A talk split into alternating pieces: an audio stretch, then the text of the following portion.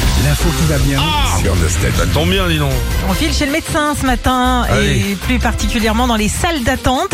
Il y a une revue médicale qui vient de sortir un sondage qui mélange musique et patient. Ah, Ok Alors déjà, quel style de musique on entend le plus dans les salles d'attente En 1, de la pop. Ah bon Ah Ça détend. En J'ai deux- tous les. C'est tout, alors c'est tout médecin confondu. En 2, t'as du classique. Ah, ça, c'est chez les Ah. dentistes. Et je trouve que le classique, c'est mieux dans les salles d'attente. Non, vous trouvez Bah, pas tu vas voir que non. en fait. Non, non, ouais, tu vas voir. Euh, et puis en 3, il y a de la soul. Déshabillez-vous. Pas mal.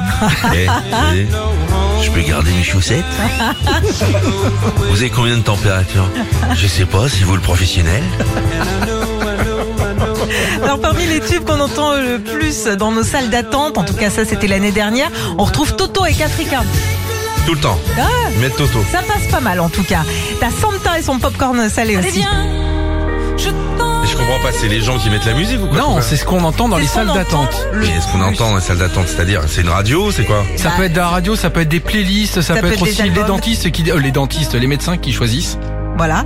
Et tu as Tears for Fears aussi. D'accord, on c'est un peu ce qu'on met nous.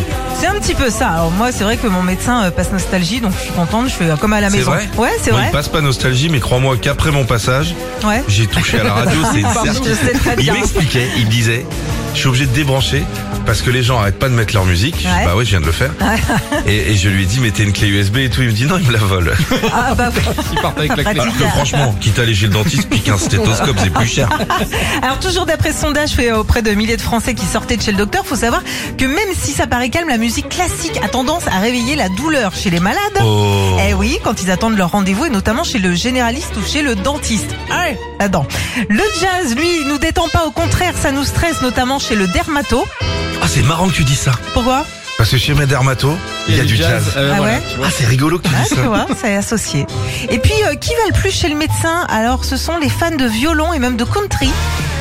Ils représentent 53% des patients qui ont pris rendez-vous en 2023, c'est drôle. Les cow-boys.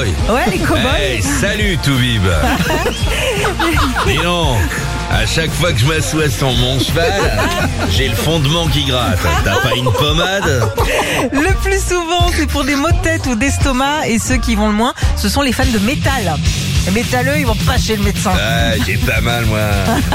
Tape-moi une Jeanlin. Merci pour cette étude. C'est très intéressant ce que tu dis. ça. C'est hyper important, la musique, dans les lieux d'attente, comme Oui. ça. Mettez nostalgie, là. Comme ça, quand on sort une vanne bien, bien lourde, ça met tout le monde. Ça détend. Ça détend tout, tout le truc. Retrouvez Philippe et Sandy, 6h-9h sur Nostalgie.